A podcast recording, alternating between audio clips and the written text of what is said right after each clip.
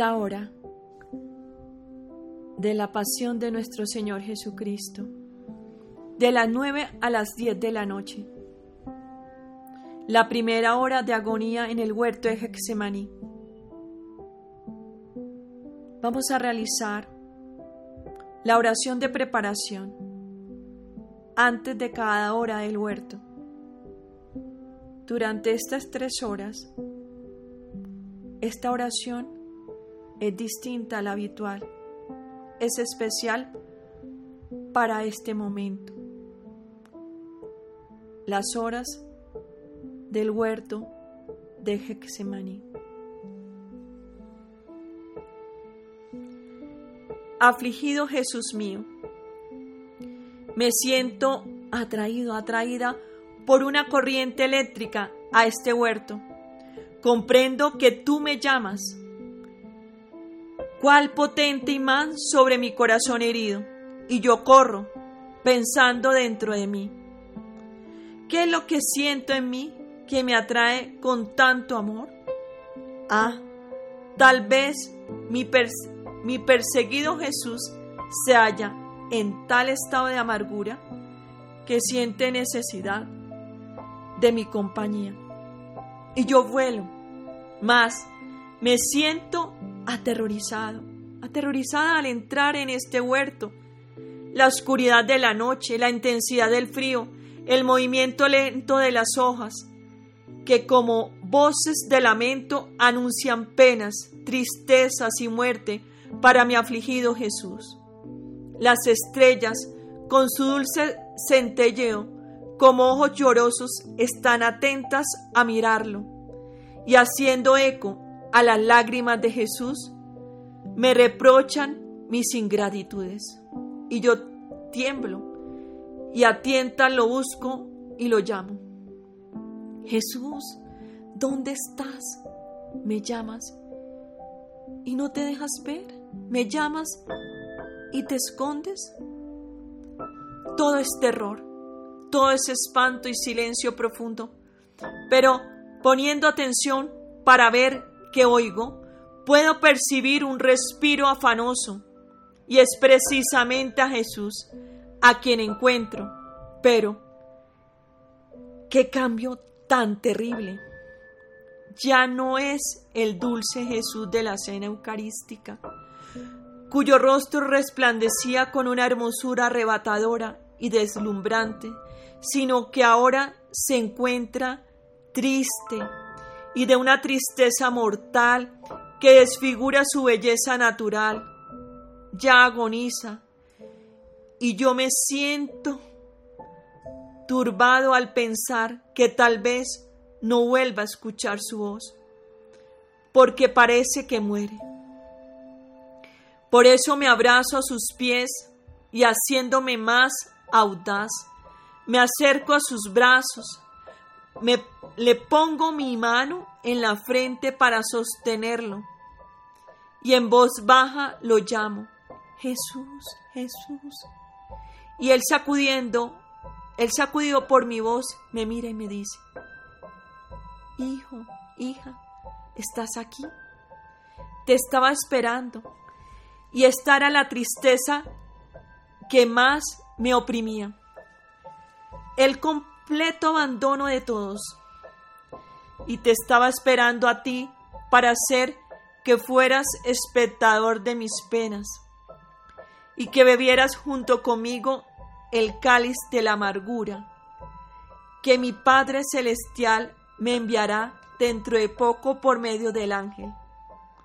Lo tomaremos juntos, poco a poco, porque no será un cáliz de consuelo, sino de intensa amargura, y siento la necesidad de que algún alma que verdaderamente me ame beba de él, por lo menos alguna gota. Es por eso que te he llamado, para que tú la aceptes y compartas conmigo mis penas, y para que me asegures que no me vas a dejar solo en tanto abandono. Ah, si mi afligido Jesús Beberemos juntos el cáliz de, de tus amarguras. Sufriremos tus penas y jamás me separaré de tu lado. Y mi afligido Jesús, ya seguro de mí, entra en mi agonía mortal y sufre penas jamás vistas u oídas. Y yo, no pudiendo resistir y queriendo compadecerlo y darle un alivio, le digo, oh Jesús mío, amor mío, dime, ¿por qué estás tan triste, tan afligido y solo en este huerto y en esta noche? En la última noche de tu vida sobre la tierra, pocas horas te quedan para dar inicio a tu pasión. Pensaba encontrar por lo menos a tu Madre Celestial, a la apasionada Magdalena, a tus fieles apóstoles, mas por el contrario te encuentro solo, solo agobiado por una tristeza que te hace morir despiadadamente, sin hacerte morir. Oh bien mío y todo mío, ¿no me respondes? Háblame, pero parece que te falta la palabra.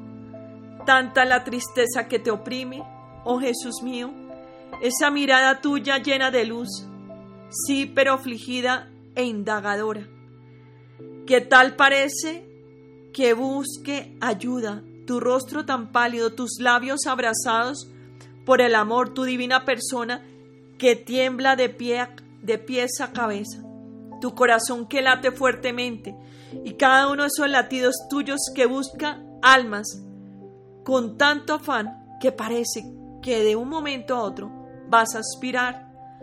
Todo, todo me dice que tú estás solo y que quieres mi compañía. Aquí me tienes, oh Jesús.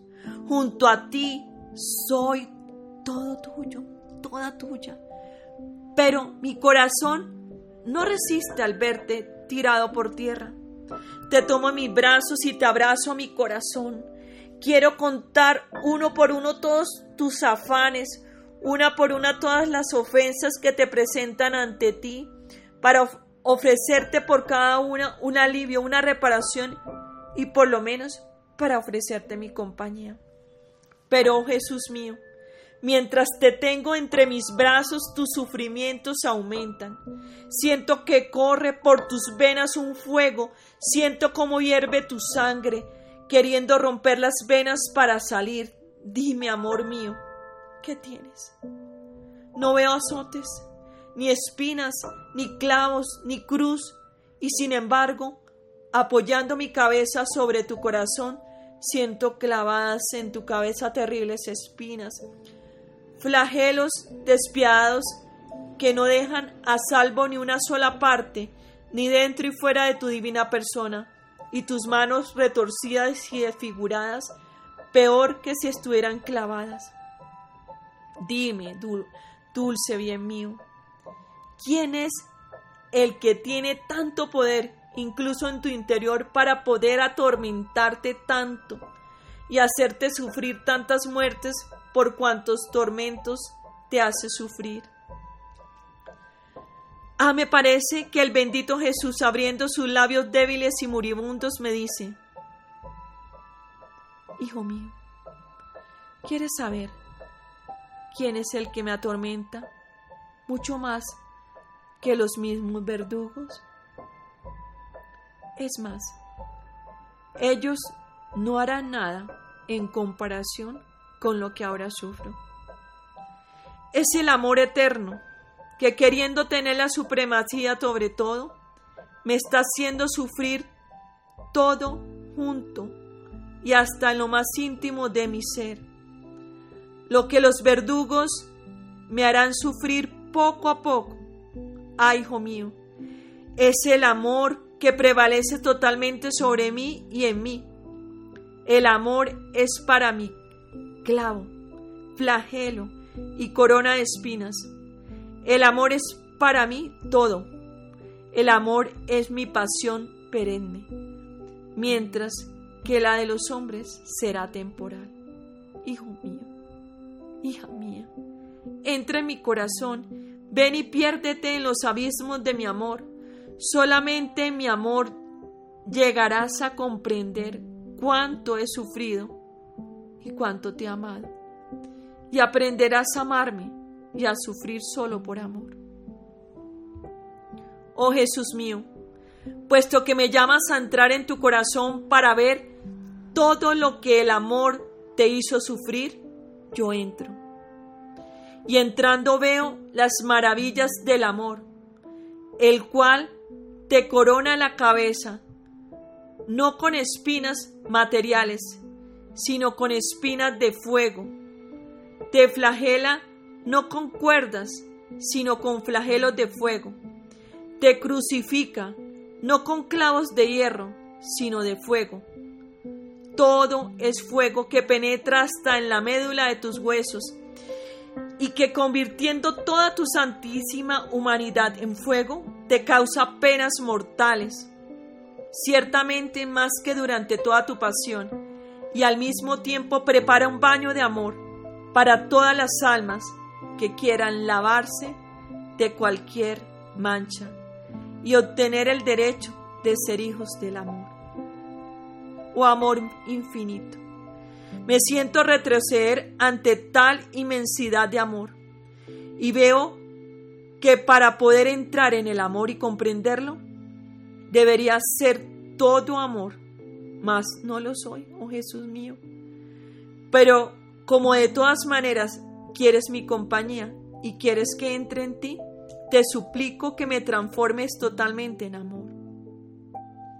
Por eso te suplico que corones mi cabeza y que cada uno de mis pensamientos con la corona de, del amor. Te pido, Jesús, que con el flagelo del amor flageles mi alma, mi cuerpo, mis potencias, mis sentimientos, mis deseos, mis afectos, en fin, que todo en mí quede flagelado y marcado por tu amor. Haz, oh amor interminable, que no haya cosa alguna en mí que no tome vida del amor.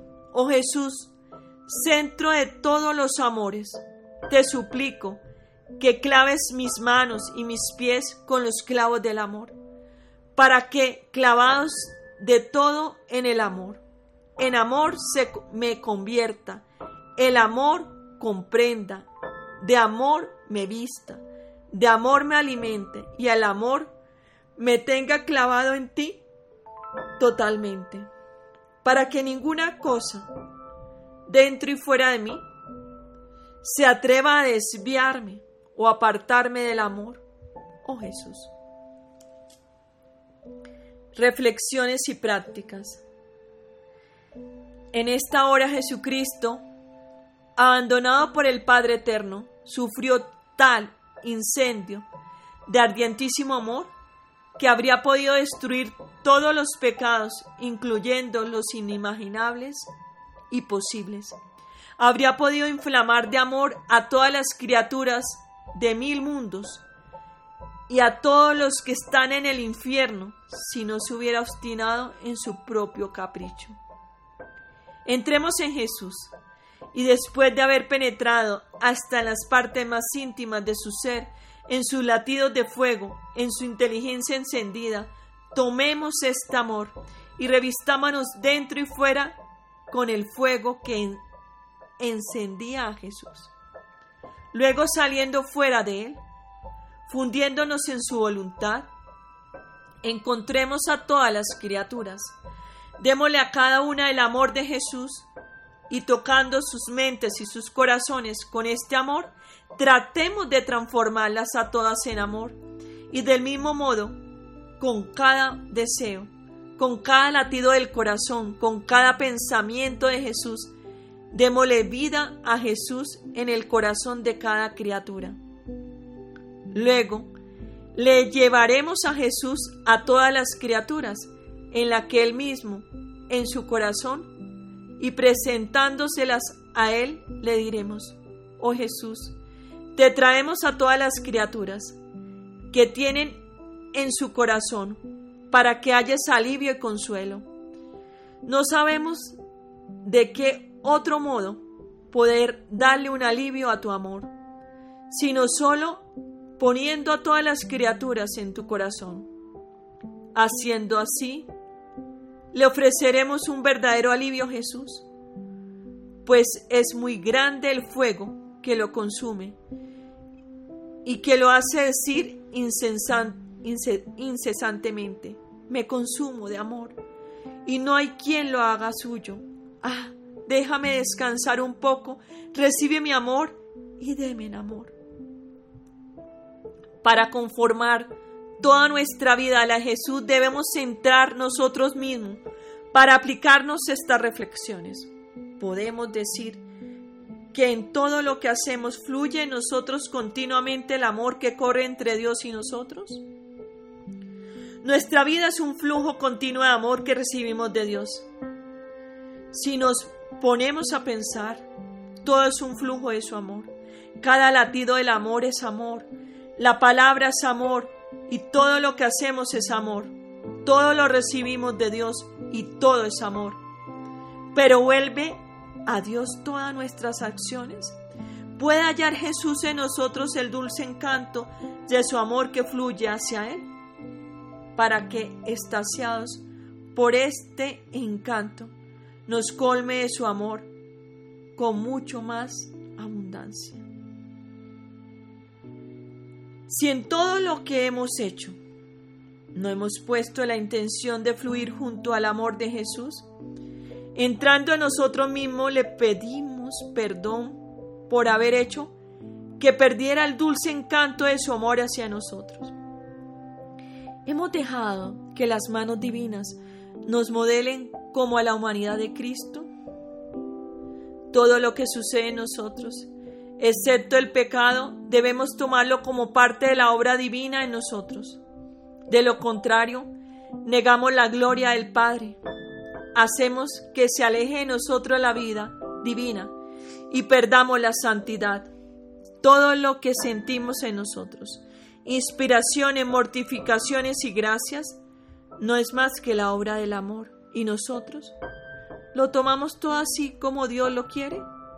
Le damos a Jesús la libertad de hacer lo que quiera en nosotros o por el contrario, todo lo vemos en modo humano.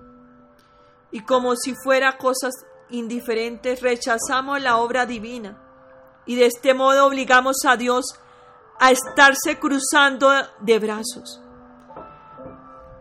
Nos abandonamos en sus brazos como si estuviera estuviéramos muertos para recibir todos los flagelos que Él quiera mandarnos para nuestra santificación? Amor mío, que tu amor me inunde por todos lados y queme en mí todo lo que no es tuyo y haz que mi amor fluya siempre hacia ti para quemar todo lo que pueda entristecer tu corazón.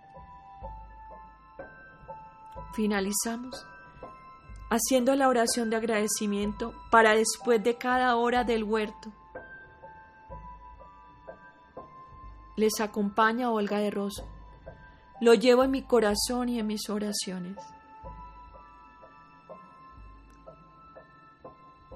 Somos lazo de tres hilos.